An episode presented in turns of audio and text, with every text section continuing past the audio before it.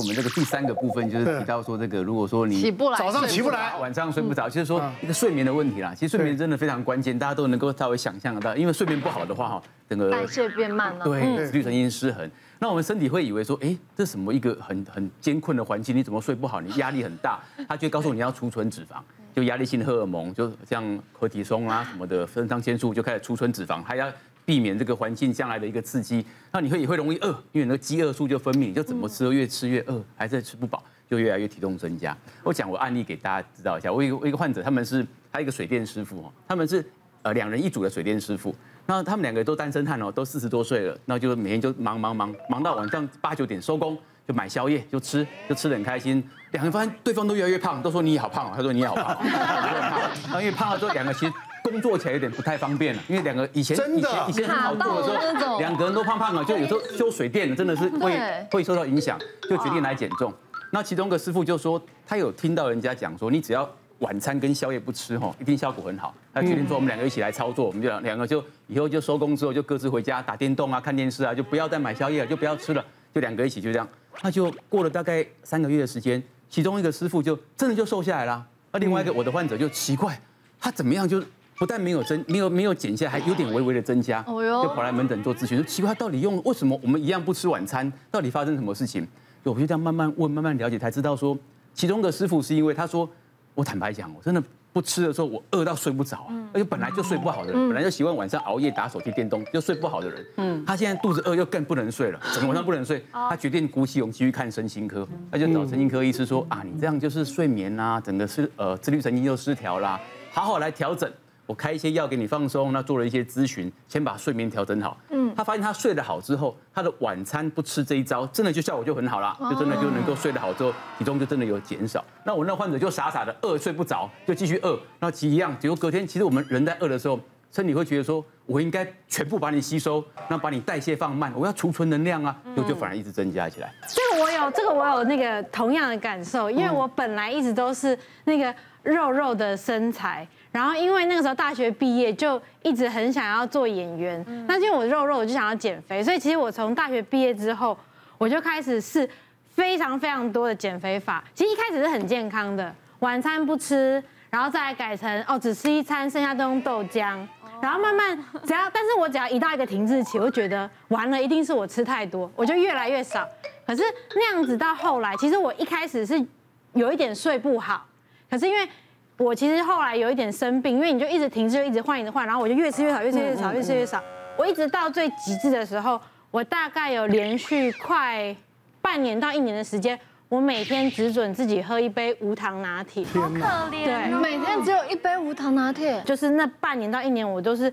几乎是失眠的状态。我大概一天只能睡一个小时，然后我就被饿醒，但没办法，我只能再睡回去，但是真的就睡不回去了。其实也是因为这样子发现。再睡不好，其实整个人状态太差，对，所以我才用意志力，就是克服我的罪恶感，然后把这个作息调回来。但是一调回来哦，大概一个月吧，我马上胖了至少八公斤，就是复胖。不过不过，舒涵这个要很小心，他一开始的问题其实不是只有失眠，其实我们身体会有个基础代谢量。好，也就是说，在这个代谢中，我身体是觉得，哎，我我我没有在危机感的，你身体需要多少就给。可是当假设今天像最后你说你只吃呃一杯一杯拿铁，这个热量可能不到五百卡，也就是我们身体其实觉得我现在在危机状态，我觉得我随时都可能下一秒钟我就没东西吃。因此，通常这种时候，你的身体的所所有代谢会下降，就很像是动物进入冬眠期一样。所以我们其实都建议说，一开始减重过程的最早期可能是顺利的，会有卡关期的时候，其实你不是去。让自己越来越吃越越少，越运动越多，而在这个时候，你要给自己一点慢的节奏，说我让我自己休息一下，我跟我身体和好，我让我自己身体睡得好，吃的比较呃丰富的好，然后不要热量太多。当你身体舒服了，准备好了，它才有办法进到下一波的减重减重期。哦，是这样哦。那我可以一直跟他讲，你乖，你乖哦，就是不会胖，不会胖，一直这样。就是已经有点我催眠了。你呀，你怎么样也不会胖，好不好？我有，我有，我有。嗯，我就有过这样。我是真的觉得，呃，其实还是需要，比如说像刚议员您这里说有减重的时候，你是吃比较少淀粉，但我要提一个小小观念，这是最近的运动营养学，其实我特别提的。嗯，在运动后的时候啊，我们身体的肌肉要重新修复的时候，它其实需要淀粉。而且需要的淀粉量甚至比蛋白质多一点点。有些人是淀粉控的人，对你现在叫他瞬间减重，完全不吃淀粉，其实对他来讲很 suffer 的，他会觉得天哪，我就是把我唯一的乐趣解除了。可是如果这时候你是有在做运动，甚至是养成肌肉型的运动，像是重训啦，一些这种养肌肉的运动的时候，给一点适当的淀粉，好，其实对身体是不会让体重增加，反而可以帮助我们肌肉修复的。那如果它改成好的淀粉，像南瓜啊、芋头那些，其实这个叫做复合性的碳水化合物，它可能是含有膳食纤维，也含有淀粉。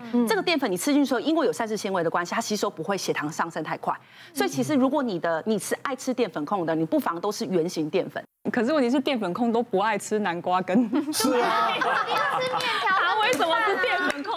粉控？他就是喜欢吃披萨、面包这一类的。对对，因为刚刚听两位来宾的分享，就是呃，像舒涵那样，除了压力啊，我们还有一个甲状腺，也是陈医师刚刚提到，就是甲状腺它在身里面，它其实是燃烧，就是维持体温的，它是一个燃烧的大器官啦，应该是这样讲。所以它今天你在压力之下的时候，身体怎么可能让你燃烧？它怎么可能让你一直烧？它已经是踩刹车的。所以你的甲状腺在踩刹车的时候，你的肌带就往下。等你只要吃回来，你不用吃很多，你就吃回你原本的量而已。那因为你的热量的消耗是变少的嘛，那你就整个会弹回来，你会爆弹。所以这两大荷尔蒙，其实在节食减重里面，它后续的影响是非常大。我我觉得就是两位的一开始的动机听起来不太一样，因为议员一开始当然他的确是体重非常的重，可是因为你的健康已经出现问题了。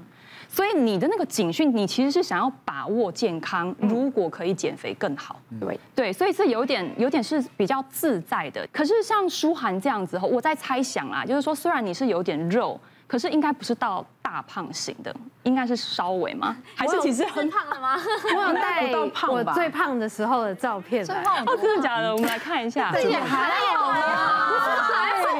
BMI 一百六十公分，五十八，好像还在合理范围，对不对？可是我若想当演员，这样子就会对美不符合大家的想现在象。人胖的也很多啊，因为你本来已经已经 是已经是体重正常了，你要再瘦下去，你那个压力就会来，而且你用的方式就比较不会是说啊没关系啦，我先健康，你不会，你就觉得我怎么不瘦？通常这种比较错误、比较极端，就所谓的极低热量减重法，其实很大部分的人啦，其实会一开始瘦的很快，它流失的就是会是肌肉跟水分。嗯那其实你会发现说，哎，我这样子吃好像，哎，一下就到停滞期，因为它瘦的很快，所以身体就会踩刹车，一下子就到停滞期。等到你放弃回到正常饮食的时候，回来的就是脂肪。他说那个压力呀，因为其实我到后来，因为我其实刚好我演到了那个角色需要一个胖子，在我复胖的时候，我就去演了一个胖子，真好。天救了我那时候就因为已经长成那样了，然后觉得好啦，反正所有观众看过我最胖的样子，我就稍微有一点有一点就自我放飞，想说就这样吧。然后只不过因为我后来只是因为我在发现工工时太长的时候吃太饱，然后会觉得这样工作就是精神集中，其实不太那么容易，所以我在本来是在中南部拍戏，然后回来台北拍的时候，我就只不过就是稍微。哦，就那就不要吃全饱好了，吃个半饱或七分饱，然后变得说我在回到自己原来居住的地方，我有很多时间是可以自己运用，然后我就可能拍完戏啊，就想说哦，我想要让我自己体力好一点，应付我的工作。所以，我变变成说，我出发点不是减肥的时候，我反而就是瘦了快十公斤，变现在这样，瘦了快十公斤，哇，对，所以要叫哎，用平常心啊，你反而用那种自虐式的，不见得会瘦，对，对。不对？那胖回来又复胖又很快，真的。来，我们再看还有什么状况？越减越肥，害你莫名变胖的习惯有什么呢？一长期的姿势不良，每天都做高强度的运动，进超商就想买东西，常吃坚果、健康零食，嗯，啊，这些习惯有不好？我先讲那个姿势不良，哈，我觉得。姿势不良这件事情跟肥胖，其实我觉得是有点互为因果。就是说，哎，已经胖的人可能就比较容易这样子，呃，坐姿这样，坐姿啊，懒懒啦，对。然后，可是姿势不良其实也会回过头来让你的体态，我们常常讲局部肥胖、局部减脂这件事情，基本上是不不太成立的。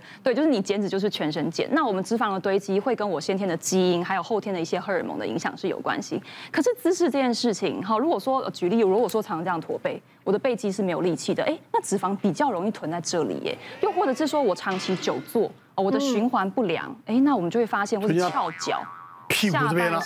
下半身下半身就会比较大。对，所以我觉得这其实就是有时候是一个小小的一个点哦，你去找到之后就会很顺利。那教我这件事情呢，是以前的一个病人哈，就是是我的老师告诉我这件事情。她其实是一个年轻的女性，就是二十五岁而已，一百七十公分，非常的高挑。她一开始是七十九公斤，她其实自己已经用蛮健康的方式就瘦到六十九了，然后又又来找我算一下 BMI 二十四以下，其实蛮健康的。然后我自己做减重，我是不太喜欢大家瘦到像就是你知道太 over，我就很想跟他建立观念，就是说你这样 OK 了，我觉得可以。嗯，他说不行，医生你救救我，我已经瘦十公斤了，可是别人都看不出来，哎，那我现在哪里出了问题？我请他照一下，我们就是有一个三 D 的那种体态分析。那一站上去，我说，嗯，确实，你真的应该蛮委屈的，因为它很高很快，然后肩膀这边很大，骨架是大，对，其实骨架大，然后这边就确实背部侧面看肥肉也比较多一点，那腰是细的哦，好，然后我我我我就说，嗯，这个通常荷尔蒙应该有问题，因为我们这种荷尔蒙看多的医生，我说没没问题，帮你抽血。然后有信心满满的把他的检查报告一翻啊，好，全部都正常。然后我讲 突然这个就哎就冒冷汗，我就说啊，其实你减重方式很不错，荷尔蒙蛮正常的耶。对，然后就真不知道该怎么继续讲下去的时候，就发现当他讲话的时候一直是驼背的。说啊，你有没有在运动？然后先随便胡扯一下，运动有啊，我怎么知道？当然要运动啊。问题是医生讲到运动，我就一肚子火。我就平常就已经觉得腰酸，就是肩颈很紧绷了。就已经不太想去运动，可是偏偏我每次去重训完，别人不是说两三天那个肌肉酸痛就会好了吗？嗯，他都一两个礼拜才会好。太久了。对，他不知道怎样，他就是没有办法像教练要求的说，我一个礼拜去个两三次。嗯，然后我就说，我觉得可能跟你平常的姿势关节有问题耶，你为什么会一直这样驼背？然后后来分析，就是他真的太高了，然后那个电脑桌是这样，